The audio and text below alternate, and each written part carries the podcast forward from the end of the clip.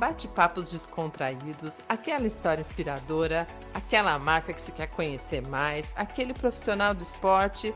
Agora você vai poder vê-los e ouvi-los de uma forma profissional aqui no YouTube. Segue a Ale Podcast. Bem-vindos.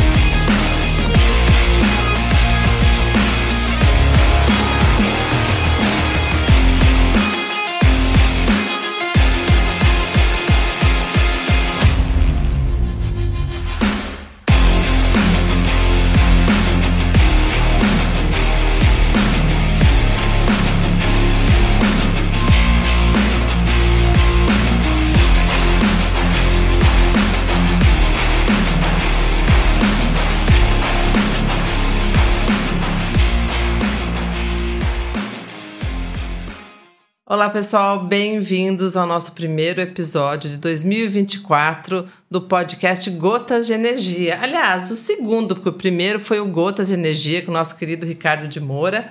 São gotas porque são insights e inspirações curtas lá no Gotas de Energia.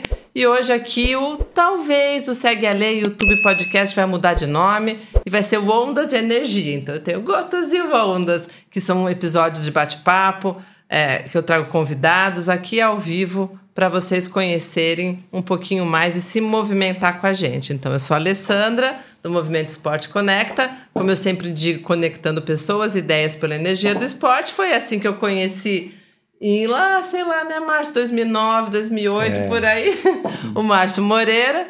Na época, ele triatleta aí, um dos é, é, é, sempre muito. Quase. Não sei se é da elite ou não, ele vai contar pra gente, mas eu sei que ele era bem forte. Na época eu era triatleta, quando eu vim há uns 10 anos atrás aqui pra, pra Vitória. E te, tive o prazer de reencontrá-lo, agora em outras funções além do, do atleta. Uhum. Então, bem-vindo, Márcio. Ah, obrigado, eu agradeço o convite. É, vai, ser, vai ser super prazeroso contar um pouquinho da nossa história esportiva, contar um pouquinho de como foi a trajetória é, dentro da organização dos eventos. É isso aí, ele que junto com, com o parceiro vai falar para a gente sobre capixaba de ferro. Mas antes vamos conhecer um pouquinho do Márcio Atleta. Então fala para a gente, Márcio, você é, pratica esporte desde criança? Você virou triatleta porque era nadador e virou triatleta? Ou veio da corrida ou começou direto no triatlo? Bem, é, eu comecei direto no triatlo, né, por incentivo de um, de um pai, de um grande amigo meu, e começou a fazer triatlo e apresentou para gente o triatlo em 1989. Né? Foi logo no início que o triatlo chegou no Brasil, né? O triatlo chegou no Brasil em 83. Em 89 eu descobri aquilo ali, até então, que todo mundo falava, ah, vou fazer triatlo, mas teatro, o pessoal não entendia uhum. o que, que era direito. E aí eu fui ver, é, assistir uma competição em Brasília, eu morava em Brasília, e fui assistir uma competição e aí foi paixão à primeira vista. Sério? Eu vi aquela eu vi aquele, aquele, aquele, os atletas nadando ali no Lago Paranoá, andando de bicicleta, né, e correndo. E aí eu me apaixonei por aquilo ali, foi o esporte que eu iniciei em 1989. Mas você era sedentário ou já fazia alguma coisa? Não, eu sempre andei de bicicleta, nada nada demais, né? Corria, corria, mas não fazia competição nem nada, né? E mas descobri o triatlon assim, por acaso, Aham. né? E mas nunca fui atleta de nada não. Eu comecei direto no triatlo. E como que era naquela época, Márcio? Porque a gente tá falando do, dos, dos dinos do teatro, né? Dos precursores. De repente você conhece muita gente lá de Curitiba também, que, que foi um, um, um berço muito, muito importante. De repente tem amigos em comuns aí que a gente nem, nem sabia, talvez saiba nessa, nesse bate-papo. Walter Maione, Marise Junqueira, então a galera toda lá do, do, do Paraná. É, e hoje um também que é igual a você, o, o que, que organiza eventos, o Luiz Irã, da Luiz Irã, Triativa conheço Eventos, muito Luiz nadava Irã. na raia ali do meu lado. ó. Um cara maravilhoso. tive, tive agora uns dois meses atrás em São Paulo com ele. Ah, é? Também que faz um evento super importante dentro do Brasil, chamado. Ele tem uma empresa chamada Triatri. Triativa Triative, Eventos. né? Que ele faz o TH3, uma prova Aham. super, super famosa no Brasil. É isso aí. Ele batalhou lá e também tá forte, principalmente no território é, paranaense e Santa Catarina também, né? Uhum. Que bacana. E, e Márcio, ah, como que era naquela época a questão de assessoria, de dar apoio, como treinar? Como que foi para você realmente entrar para começar a fazer teatro? Assim, bem, é, o teatro naquela época é, era tudo muito amador, né? A gente não tinha é, estudos, né? Não tinha um treinamento específico para o triatleta, né? Então a gente lá em Brasília é, é, teve uma, uma assessoria de um colégio público lá chamado Setor Leste, né? Que montou uma equipe de triatlo até então, né?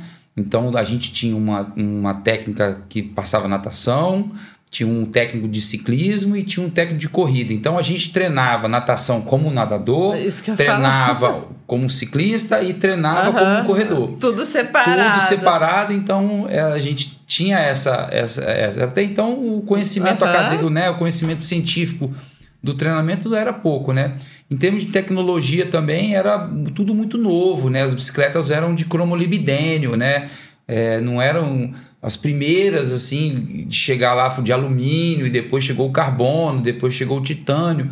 Então, é, eu que tive, assim, peguei logo o início do triatlon, é, eu acompanhei toda a evolução, não bacana. só de conhecimento, é, de estudo, de como é, é, é, treinar um atleta, mas eu peguei também a evolução de todo o esporte, de todo o, o material envolvido, de toda a tecnologia, de toda a organização de prova, né? Que a gente as, as organizações das provas eram, visto a tempos de hoje, eram Aham. muito amadores, né? Mas funcionava, tudo funcionava muito bem, né?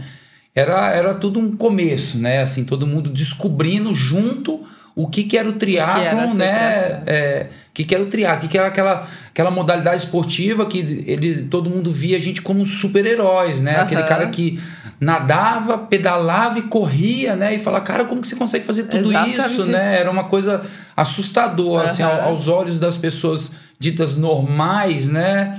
É, era, aquilo era assustador para todo mundo, né? Tanto que eu morava em Brasília e eu fui comentar, quando eu comentar com os meus amigos onde eu morava na quadra, lá na 305 Norte, que eu tava fazendo triatlo, eles, o que, que é isso? O que, que é isso? O que, que é isso? Né? Não entendia.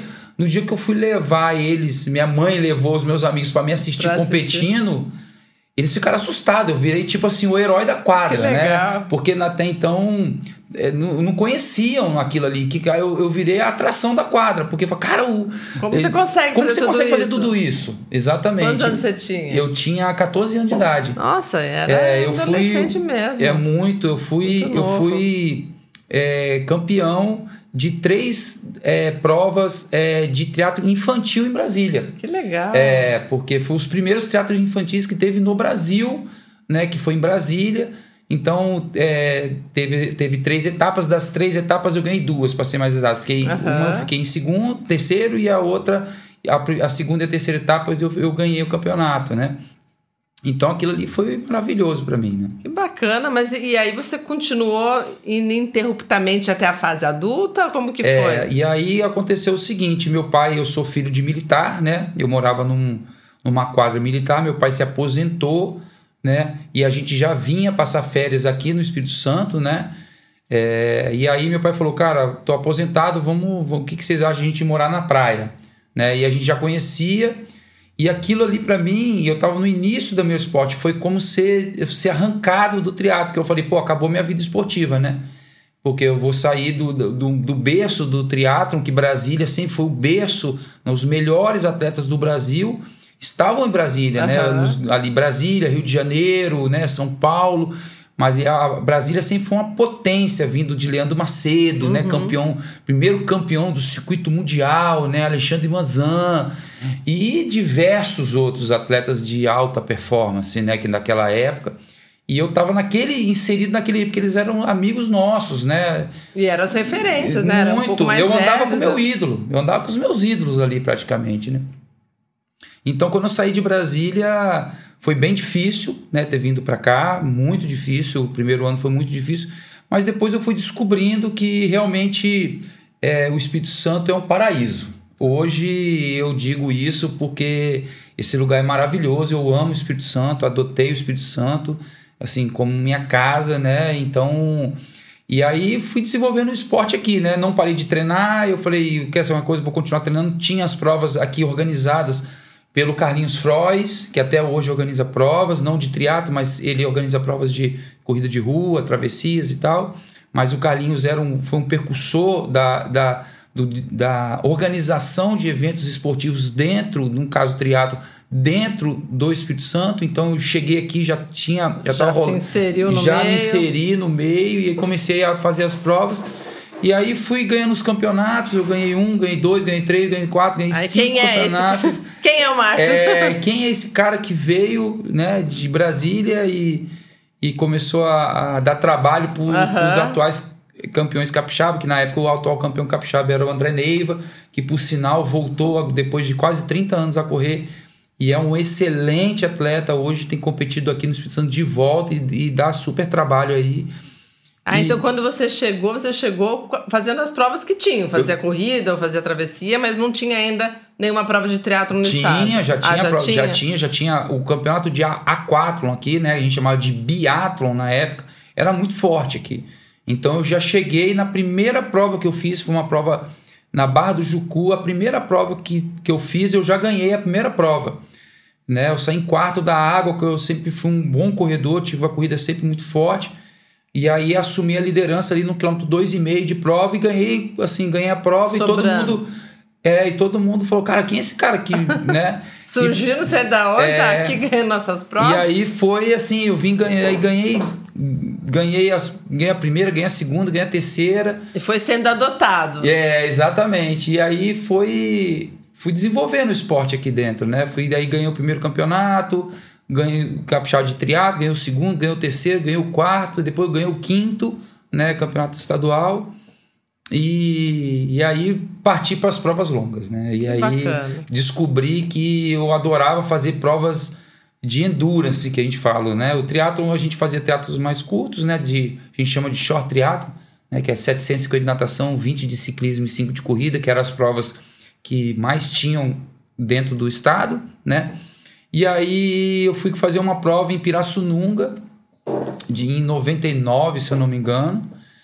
E fui fazer um meio Ironman. Meio Ironman. Que era 1,900 de natação, 90 de ciclismo e 21 de corrida. E quando eu entrei nessa prova, aí eu me apaixonei. Apaixonou. Me apaixonei pela prova de endurance, porque a prova de a prova curta que a gente fala, né, sprint, né, que é o short, é uma prova que não tem muito como você raciocinar na prova. Ela ela se re, respira, segura a respiração e corre igual um maluco Exatamente. e chega e pronto. E você, você competia sempre pela elite? É, eu sempre competia na categoria de elite, né? uhum. né? Assim, é, quando tinha elite no estado ou quando ia para fora. E aí entrei nas provas de endurance, né, as provas mais longas, e aí eu vi que eu conseguia raciocinar durante a prova. eu vi conseguia raciocinar. É, eu conseguia pensar, fazer uma estratégia de alimentação, uma estratégia de esforço né, durante todo o processo, porque você não podia sair nadando igual um maluco e pedalando no início forte, porque você ia quebrar na corrida, então você tinha uma estratégia alimentar, tinha uma estratégia de hidratação. E aí sim eu fui, fui me apaixonando até fazer aí nove Ironmans, enfim. Fiz nove Ironmans. Fiz nove Ironmans, né, e em 2009, em 2008 eu casei, e é uma história super legal, porque eu vinha tentando a vaga do Havaí, né, é, do Ironman do Havaí. Até então ninguém tinha conseguido, dentre os capixabas, ninguém tinha conseguido ir pro Ironman do Havaí. E aí eu casei em 2008 e aí eu cheguei para minha esposa é, no final do ano e falei assim para ela assim, qual que é o seu sonho? Eu falei para ela, né? E aí ela falou assim, pô, meu, nosso, meu sonho que é a gente ter a nossa casa própria, que a gente não tinha, né? E ter nosso filho, né? E, e eu falei, pô, meu sonho também é esse, mas eu, eu tenho um sonho como atleta de ir para o Ironman do Havaí. Então vamos fazer o seguinte, você me ajuda a ir para o Ironman do Havaí, me dá toda a base que eu preciso. Que, qual é a base? É a paciência, porque o atleta quando treina muito fica muito desgastado psicologicamente, fica estressado. Me dá toda a base que eu preciso, né, de em casa. E, e quando eu voltar, eu vou fazer de tudo para a gente ter nossa casa, legal. ter nosso filho. Bacana. E aí, no início de 2009, eu comecei a trabalhar o suficiente para viver e ter o máximo de tempo possível para treinar. treinar e tentar a vaga do Havaí. Então eu treinei de janeiro a maio, porque a, a, a seletiva sempre é em maio, né, em Florianópolis, uhum. né? E em maio eu fui ao Ironman em Florianópolis e classifiquei dos 1.800 atletas, eu fui o 25 e da minha categoria classificavam 7, dos 240 eu fui o terceiro. Ou seja, conseguiu a consegui vaga. a vaga do Havaí e fui ao Havaí em 2009. Não consegui fazer a prova que eu gostaria de fazer lá, porque durante o, de maio a outubro eu acabei machucando durante o processo de treinamento e não cheguei 100% no Havaí, mas competi o Havaí. Concluiu né? lá. Concluiu a prova do Havaí e voltei de lá em outubro em dezembro eu, eu comprei o um apartamento e em dezembro oh, eu estava grávida. Que legal! É, que e aí foi uma história bem, bem emocionante, assim, que eu conto com muito orgulho, porque a vida do atleta é uma vida muito difícil, né? Assim, é, ser atleta no Brasil é muito difícil. Sim. Né? A gente não tem recurso, a gente não tem apoio. Pra você ter uma ideia, para conseguir uma passagem aérea era super difícil. Assim, eu para competir o Ironman eu vendia camisa, eu fazia camisas, eu fazia rifa. É, pra você ter uma ideia, quando eu classifiquei por, quando eu fui classificar para Florianópolis em 2009, véspera da prova, assim, faltando dois meses para a prova, eu não tinha mais recurso para comprar suplemento, né, para ir. Então eu fui no banco, pedi empréstimo no banco para comprar suplemento, para depois dar um jeito de se eu classificasse pagar, entendeu? Então, sempre é um processo muito difícil, né? A atleta no Brasil é, é. é se isso. os profissionais que vivem realmente disso já é difícil, né? A gente sabe que até os que competem oficialmente, ah, eles têm uma verba X, mas aí não dá para passagem, ou não dá para uma hospedagem decente. É, é, é complicado, mas é, é, o que você, é o que você falou, né? Hoje a gente tem tantos atletas aí falando de, de, natação, por exemplo, que querem ir para o Canal da Mancha, querem fazer provas mais longas, que precisa de um investimento maior, se vira nos 30. Né? Os amigos ajudam, entendem o propósito, entra na, na energia lá daquele atleta também e a gente consegue realizar nossos sonhos. Parabéns aí pela tua trajetória, foi muito bacana. E aí, nessa pegada do esporte, você também decidiu entrar para a área e se formou como, como Sim, aí em, dois, professor em, 2000 e, é, em 2000 e 2009, 2009 é, em 2000, meu pai, meu pai faleceu, né? E aí eu falei, poxa, é, até então era atleta de tempo integral, né? Em 99, 2000. falei, pô, preciso dar um jeito, né? E minha mãe sempre falava para mim o seguinte: falava, meu filho, é, tenha uma profissão, faça um curso superior, não é questão que você vá ter a garantia que você será um, uma pessoa bem-sucedida, mas é a base. Uhum. Você pode fazer, eu falava, eu falava para minha mãe, mãe, eu quero, eu quero correr triatlo, juntar dinheiro, montar uma loja de bicicleta, montar uma loja de bicicleta e viver da loja de bicicleta. Ela falou, não, tudo bem, você pode fazer isso, mas estuda, porque se sua loja não der certo, você tem uma base, uhum. você tem uma estrutura, você tem uma profissão, né? Então eu entrei na faculdade, comecei a estudar e aí entrei no, como estagiário na academia, fui estagiário da academia, fui professor da academia, a própria academia que eu, que eu, que eu, que eu estagiei, eu acabei virando dono dela, porque eu sempre tive uma veia empreendedora muito grande, né? E aí fiquei um período como dono, depois eu resolvi sair de como dono e aí fui atrás do sonho da loja de bicicleta. E teve um tempo e a loja de bicicleta. Tive a loja, do, exatamente. Aí chegou o prazo de montar a loja de bicicleta. Fui atrás juntamente com outro amigo meu. A gente montou uma loja de bicicleta essa junto. Essa era junto com o Paulo? Essa, não, essa era junto com o Bernard. Ah. Era chamada Vix Bike Shop. A gente montou junto, o Bernardo também é outro professor de educação física. Montamos a loja, ficamos cinco anos com a loja. E durante a loja a gente começou a organizar eventos, eu e ele, né? A gente teve sempre essa, essa veia de organizar evento, eu e Bernardo. E começamos a fazer uma, uma certa transição da loja para, os eventos, eventos, Para os eventos. A gente via que a loja era muito penoso para a gente ficar lá, né? Para nós dois. A gente, apesar que a gente revezava os horários de trabalho dentro da loja, mas a gente descobriu que os eventos, muitas vezes, é, dois, três eventos, dava, dava tanto dinheiro quanto a loja o ano inteiro. Né? E a gente falou, pô, começamos a fazer a transição, começamos a fazer a transição, e com cinco anos nós fechamos a loja, né? E aí desfizemos da sociedade, ele continuou e continua organizando eventos, né? É, e eu também fui para outro lado e continuo organizando eventos. E aí fiz a transição né, de, de, de, de, professor para empresário, de loja de bicicleta e de academia, e a hoje como organizador de eventos. Então vamos agora para a nossa segunda parte da conversa aqui, para falar do, do Márcio enquanto organizador do Capixaba de Ferro. Né? Você e, e um outro parceiro, é isso? Conta um pouquinho para a gente. Você já falou aí os fundamentos, como surgiu, mas o Capixaba, qual foi o, o ano de lançamento que você pode contar aqui para gente?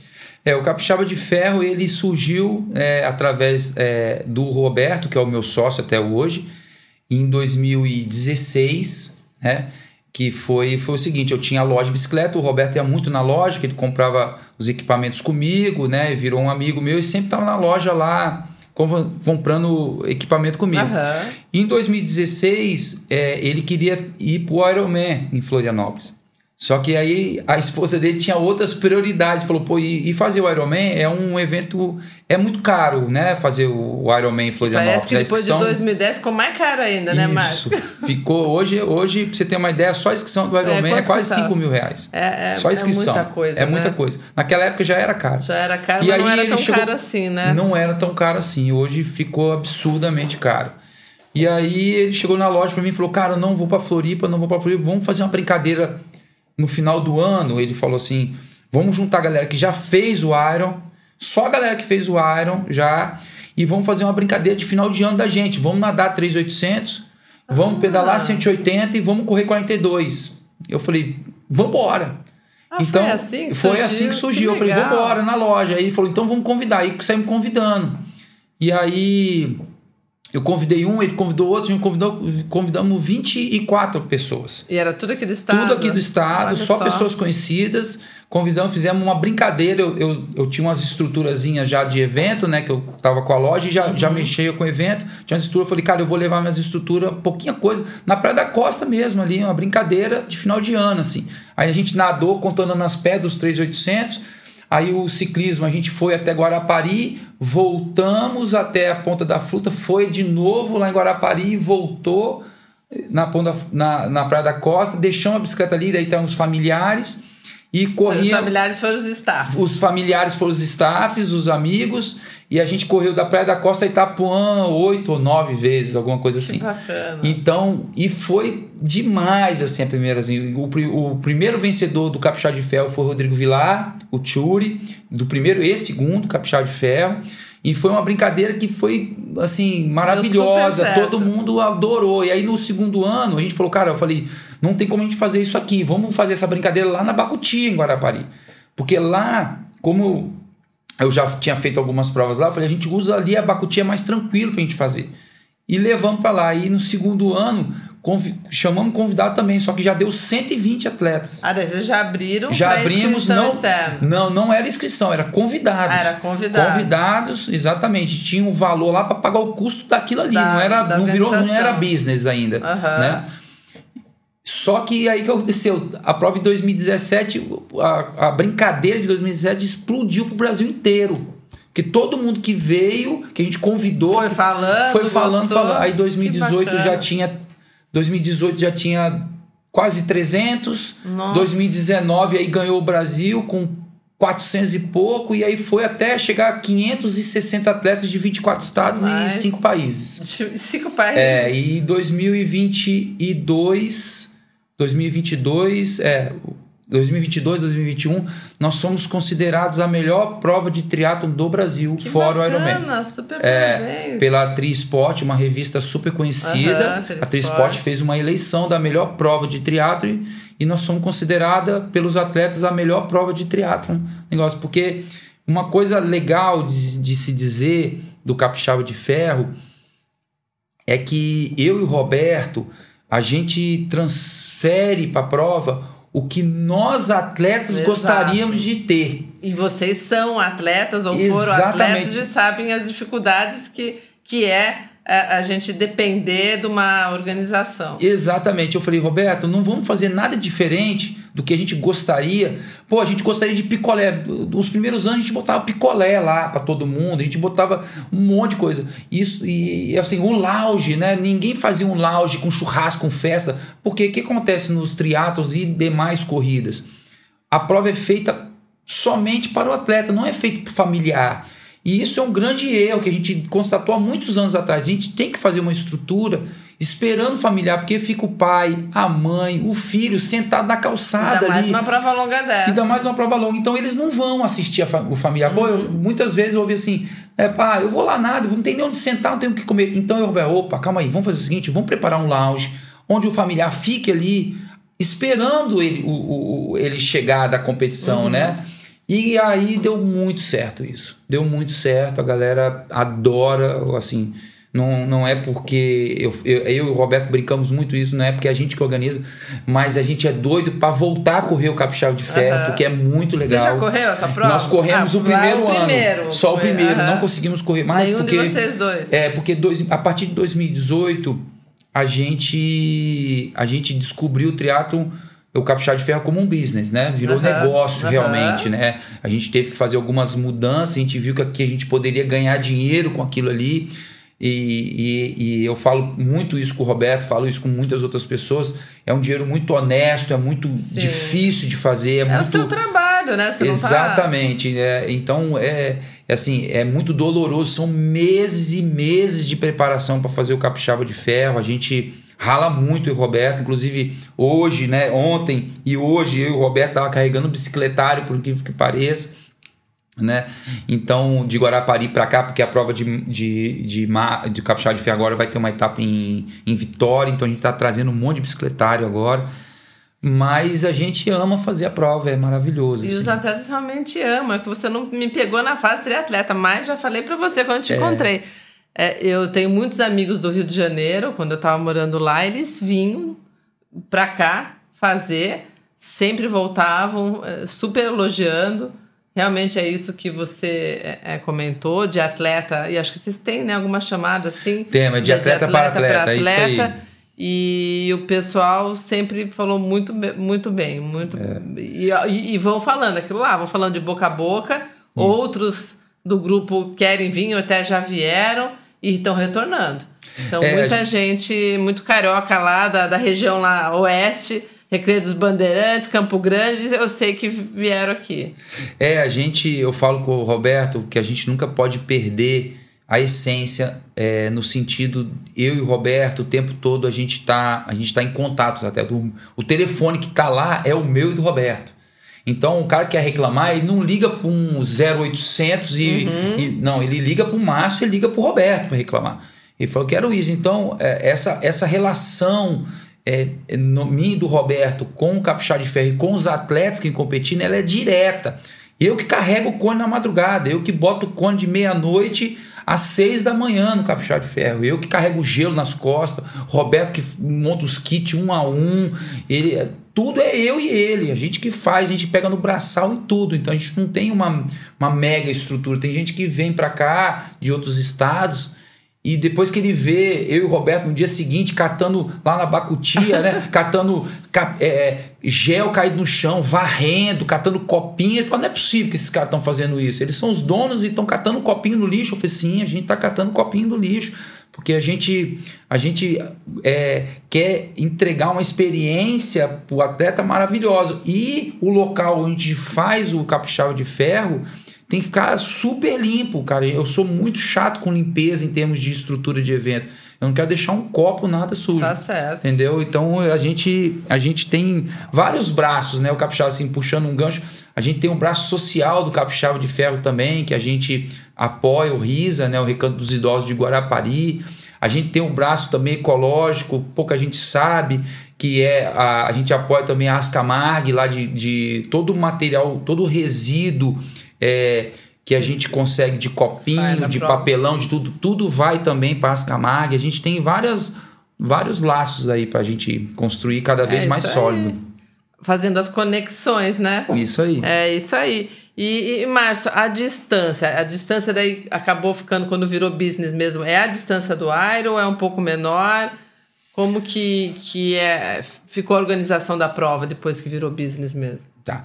E o capixaba de ferro ele surgiu como a distância de Iron, né? 3.800 de natação, 180 de ciclismo e 42 de corrida. Mas lá entre os amigos e os convidados, quando foi Isso. mesmo Quando virou business, virou a, a, gente, a gente abriu a gente abriu o dito 70.3, que é a metade da prova, né? Então a gente tinha duas provas no mesmo dia. Tinha uma galera que largava e fazia a distância de Iron, fazia a distância maior, né?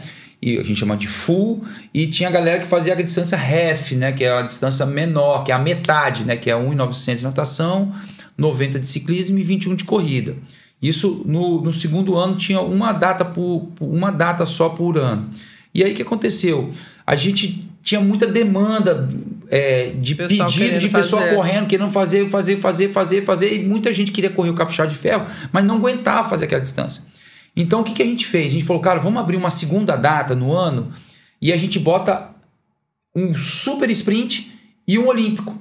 Vamos botar um sprint olímpico, um short 750 de natação, 20 de ciclismo e 5 de corrida, e vamos fazer um olímpico, né, que é 1.500 de natação, 40 de ciclismo e 10 de corrida. E, para nossa surpresa, a prova explodiu. Bombou. Bombou. É, porque tem muita gente. O teatro muita. bombou também no Brasil, né? Deu uma boa é. É, é aumentada aí no, muito, no, público. Muito. E aí a gente ficou com as duas datas lotadas. De, aí criou a, a data de março com a prova mais curta e a data de agosto com as provas mais longas, né?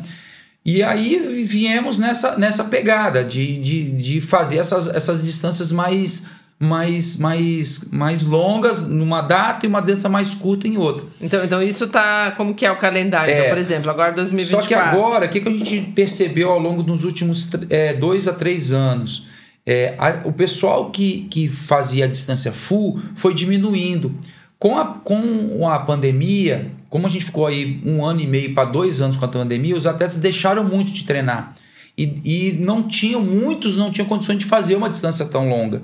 Então a gente ainda está sofrendo esse reflexo, que a partir de 2023, esse ano, ano passado, no caso, da prova do Capixaba de Ferro, que a gente sempre tinha é, a, a prova ali por volta de 150, 200, 250 atletas só na distância full, caiu para 30 atletas.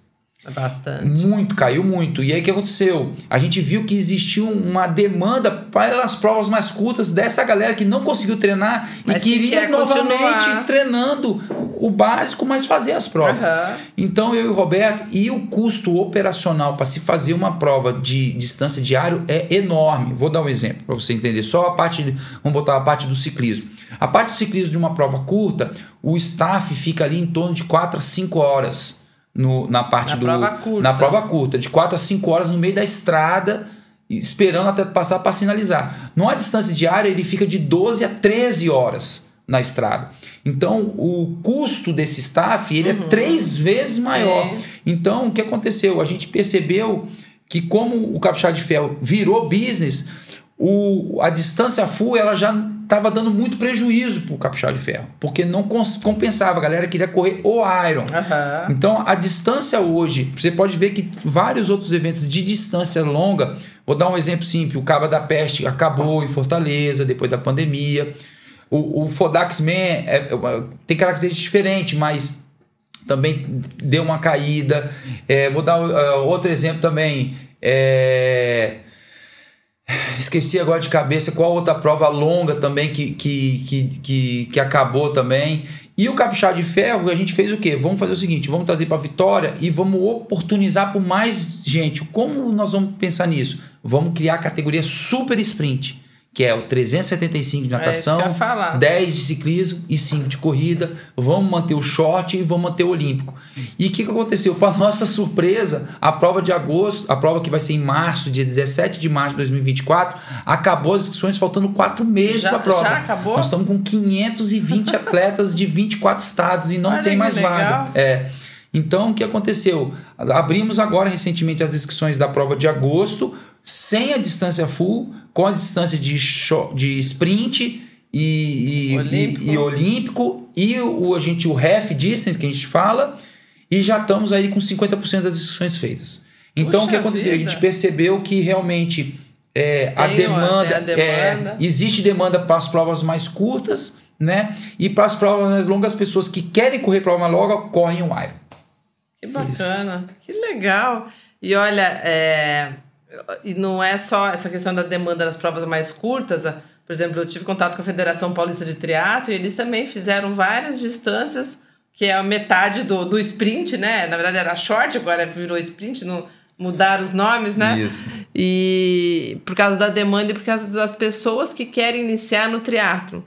Isso. Já são nadadores, já são corredores, ou o amigo, né? Vamos lá fazer. E é uma, uma prova que é uma prova de entrada para o triatlo. Sim, então tá sim. trazendo mais público também nessa explosão que teve, tanto em natação em águas abertas, quanto é, do triatlo que o pessoal começou a ir atrás. Exatamente. Mas natação, eu, eu ouvi alguma coisa, vocês iam fazer alguma prova só de natação também ou não? Vamos sim. Então, com o sucesso do Capixaba de Ferro, o triatlon, né?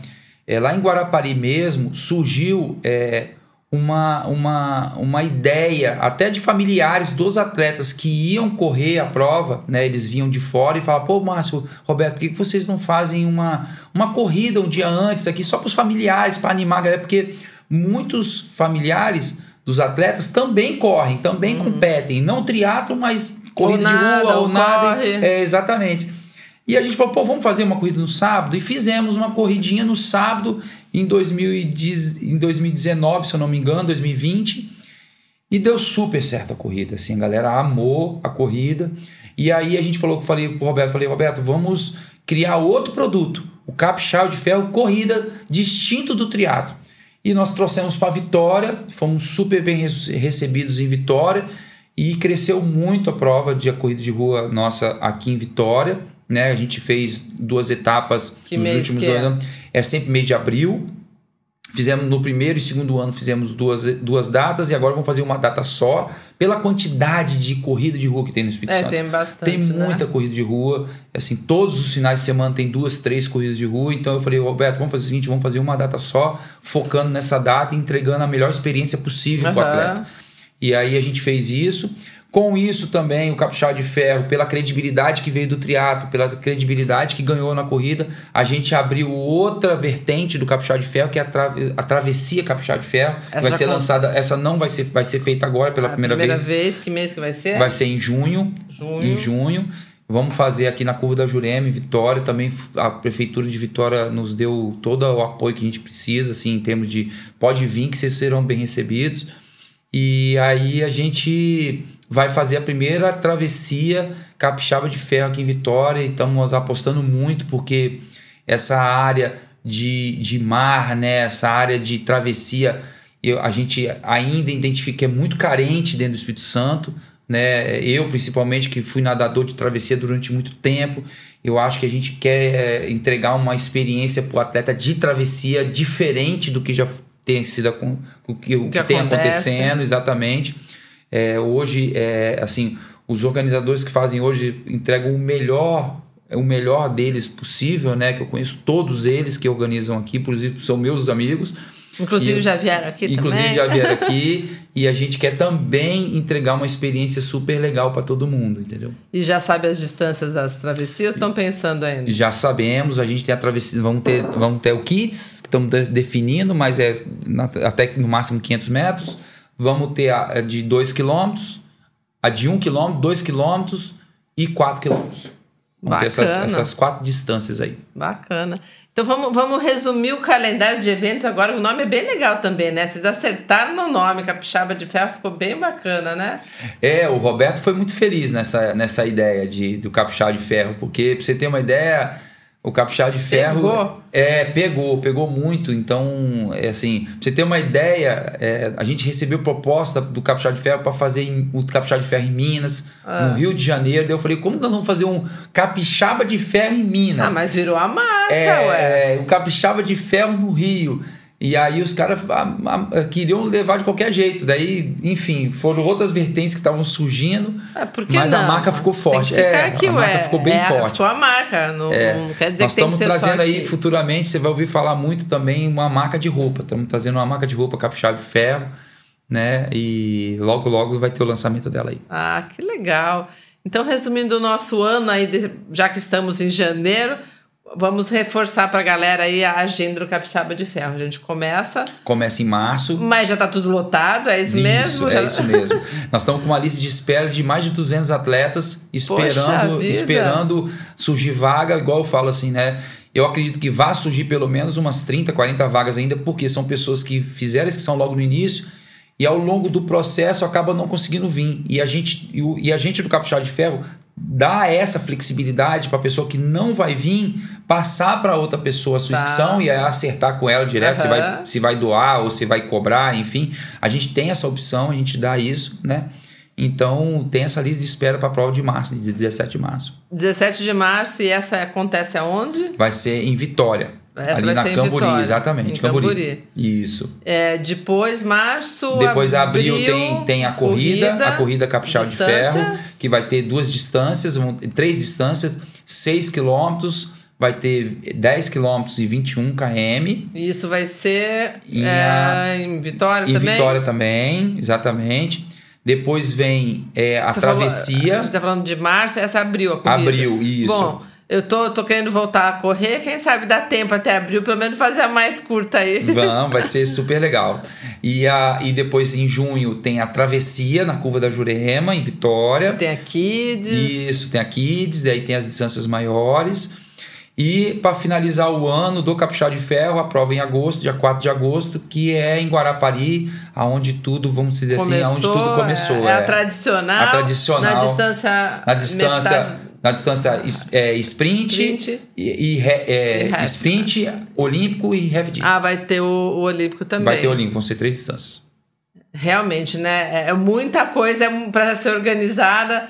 São, são quatro São eventos, quatro eventos mas ano. é, é, tá É. envolvendo muita gente. Qual que é o limite aí de, de atletas que vocês estão colocando nas Então, provas? da, dos triatlons, a distância, a, a quantidade é 500, é- até 520 nós vamos conseguir botar em Vitória, né? Da travessia, esse primeiro ano, eu, eu costumo dizer muito pro Roberto que a gente gosta de trabalhar com crescimento caracol, então eu vou trabalhar ali, a gente vai pensar aí de 200 a 350 atletas no máximo para travessia para o primeiro ano. A corrida, a gente começou com 500, já estamos com ano passado nós botamos 1.200. Começaram com 15. É, corrida É, tem, tem um público é, maior também, então, né? o público desse ano a gente pensa entre 1.500 e 2.000 atletas para corrida, né? E para os triatlos, 500 e pouco, dos 520 mais ou menos. Que bacana. Olha, parabéns. É, Roberto, É, seu- o meu, o, seu sócio? meu sócio é o Roberto. Parabéns, Roberto também, por ter entrado aí na empreitada junto com o Márcio.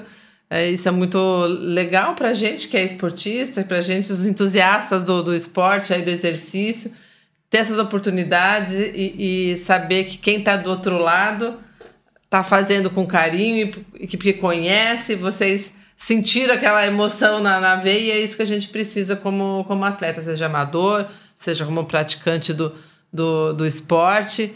É, cada vez que cada vez mais tenhamos gente igual vocês organizando as provas para o nosso benefício aqui e para inspirar todos aí a, a se movimentarem, como eu também digo aqui. É. E sabe o que eu lembrei, Márcio? Uh, eu não sei se você estava na organização ou se você só estava participando. Antes de eu sair daqui, acho que em 2012 ou 11, teve uma prova lá.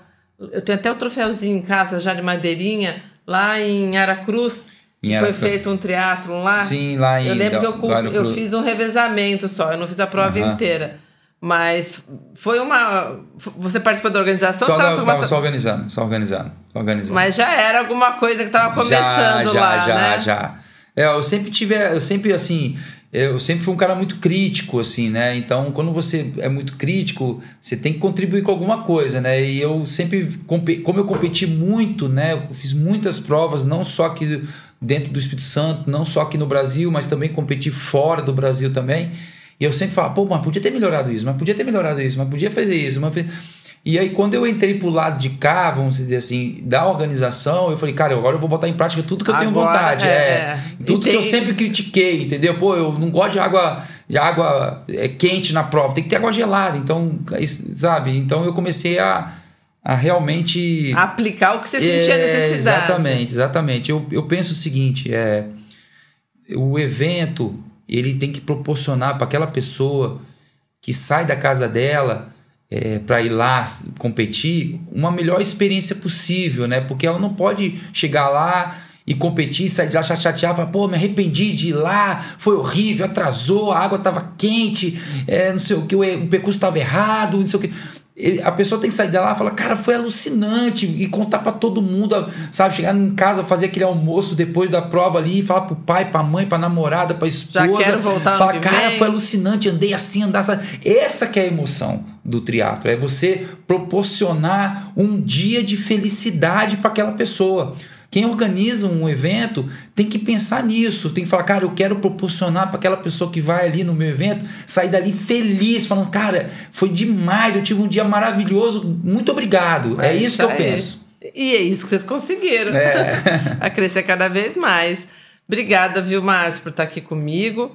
E para vocês todos também, lembrando que o nosso apoiador oficial sempre aqui do, do nossas lives estúdio, a Swing Madeira, não sei se você já ouviu falar. Não. É de uma brasileira que tá lá na Ilha da Madeira, já virou luz do brasileira, a Mayra Santos. Oh. Tá desbravando as águas lá. E hoje ela promove swing camps, ou se você vai lá querer simplesmente passear e nadar em alguns lugares da Ilha da Madeira, ela tá com a swing madeira. Oh, então, águas cristalinas lá na, na Ilha da Madeira, Portugal. A Mayra Santos também, que é uma super nadadora, já tá no, desbravando e nadando por lugares nunca realmente antes nadados, não navegados ali. Uhum. É isso aí. Obrigada, Sui Madeira. Obrigada, Capixaba de Ferro, ao, ao Márcio que está aqui com a gente. E até a próxima. Obrigado. A forma perfeita de combinar o seu amor pelo oceano com a oportunidade de formar novas amizades, levando-o a nadar em algum dos locais mais bonitos espetaculares e intemporais da Pérola do Atlântico. Com pessoas que pensam da mesma maneira que tu. Junte-se a sua madeira para uma aventura inesquecível, cheia de amizade, ligação e beleza. Numa combinação perfeita de elementos naturais, enquanto nadamos ao longo de falésias, grutas marítimas e águas cristalinas. Pronto para começar a sonhar?